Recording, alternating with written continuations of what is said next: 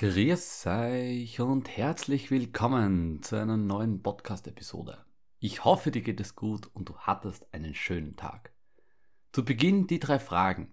Erstens, wie schauen die Fakten für Strom in Entwicklungsländern aus? Zweitens, wie kann Bitcoin in den Entwicklungsländern helfen? Und wie kann Bitcoin uns generell, auch uns im Westen helfen? Starten wir mit ein paar Fakten. Die Internationale Energieagentur schreibt, dass 1,2 Milliarden Menschen ohne Strom und fließendem Wasser leben. Alleine in Indien sind es 300 Millionen, Nigeria 80 Millionen, Bangladesch 65 Millionen.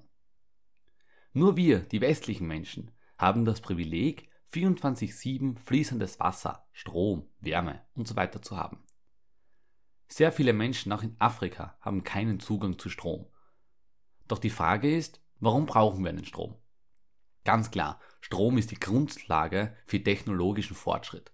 Ohne Strom geht einfach nichts. Es geht keine Kommunikation, zum Beispiel mit Handys, keine Pumpen für frisches Wasser, kein Kühlsystem für Aufbewahrung. Ohne Strom ist Bildung schwer. Medizin benötigt Strom. Es gibt kein Internet. Wenn die Sonne untergeht, dann ist der Tag für die meisten gelaufen. Es gibt auch aber ein Leben im Dunkeln, also mit Strom. Wie wir sehen, Strom ist essentiell für technologischen Fortschritt der Menschheit. Sehr viele Menschen und Länder besitzen keinen dauerhaften Strom. Und ohne Strom können wir uns kein Leben mehr vorstellen. Ohne Strom hätten wir uns nie so entwickelt, wie wir jetzt leben. Ein Stadtleben wäre ohne Strom schwer möglich. Wie können wir solche Länder aber helfen? Stellen wir uns vor, wir haben ein Dorf mit ca. 10.000 Bewohnern. Sie haben keinen Zugang zu fließendem Wasser und zu Strom. Wir starten nun ein Projekt, um diesen Standort zu verbessern und das Leben der Bevölkerung zu verbessern. Das Wichtigste zum Überleben ist einmal Wasser. Wir schauen uns also zuerst an, wie bekommen wir eine sichere Wasserversorgung zusammen.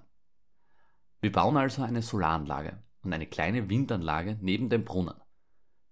Der Strom betreibt eine elektrische Pumpe an, die das Wasser vom Brunnen heraufholt.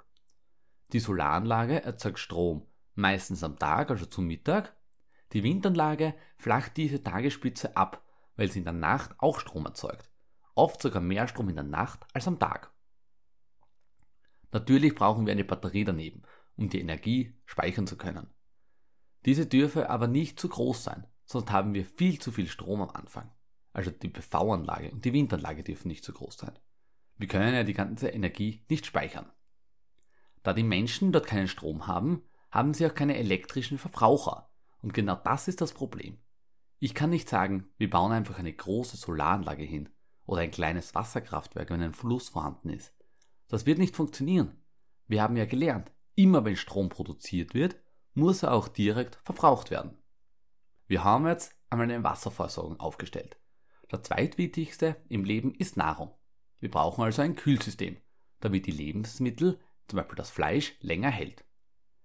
Wir bauen also Gemeinschaftskühlsysteme für den Anfang. Das heißt, wir fangen klein an und starten dann immer größer durch. Wir haben nun unsere ersten Stromverbraucher.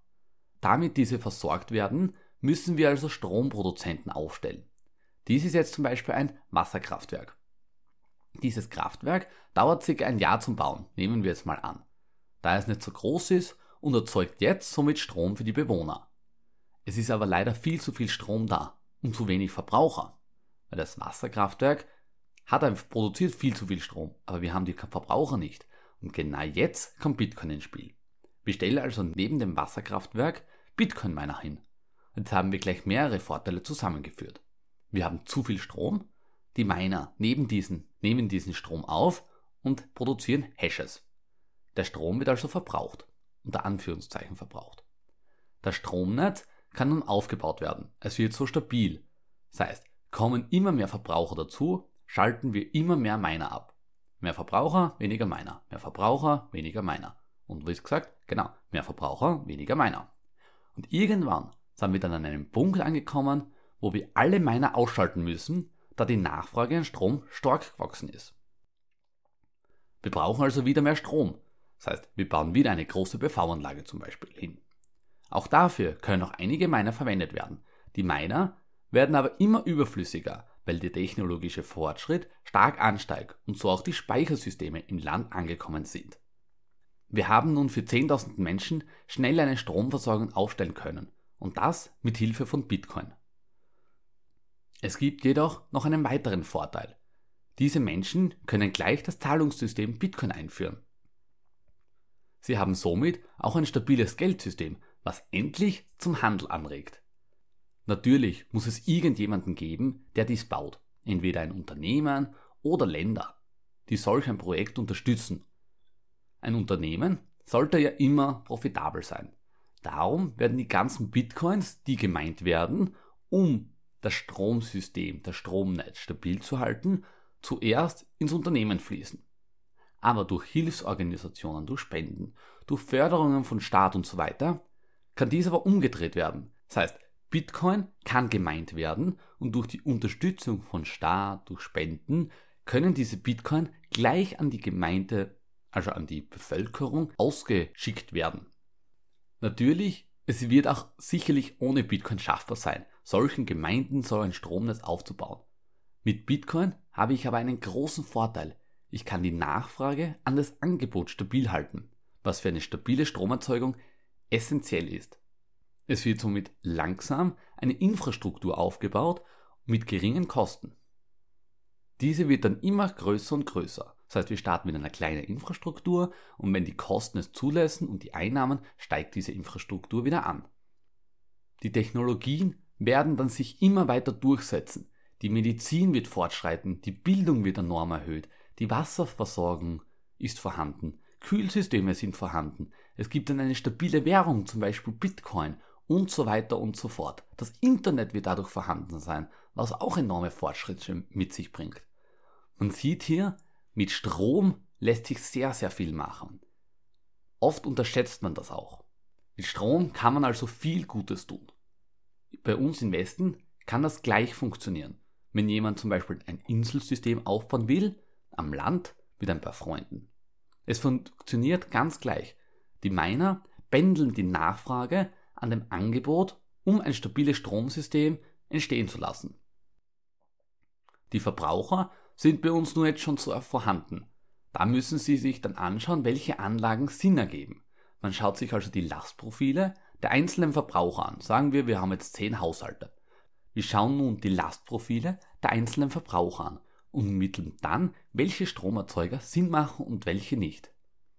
Bitcoin unterstützt dies und man hält nebenbei noch Bitcoin. Dies können dann für weitere wirtschaftliche Tätigkeiten verwendet werden. Wie schon besprochen, kann das auch bei Energiegemeinschaften Sinn machen. Vielleicht merkt ihr das, aber für genau das brenne ich. Menschen, die keine Stromversorgung und kein fließendes Wasser haben, zu unterstützen und dies langsam aufzubauen. Lass mich das kurz zusammenfassen. Wir haben also eine Gemeinde, die kein Strom vorhanden hat. Wir bauen nun ein Stromsystem langsam und langsam auf. Da aber die Verbraucher noch nicht vorhanden sind, benötigen wir Bitcoin-Miner. Das heißt, die, zum Beispiel die PV-Anlage produziert Strom und die Miner müssen dies zuerst abnehmen, da die Nachfrage an Strom sehr volatil ist. Kommen immer mehr elektronische Geräte, zum Beispiel Kühlschränke, Smartphones, Licht und so weiter, werden in das System eingebaut, so ist die Nachfrage eher stabiler und man kann immer mehr die Miner vom Netz nehmen. Miner haben auch einen Vorteil, dass sie Bitcoin produzieren, was den Leuten eine Wirtschaftlichkeit bietet. Sie können so international Geschäfte tätigen.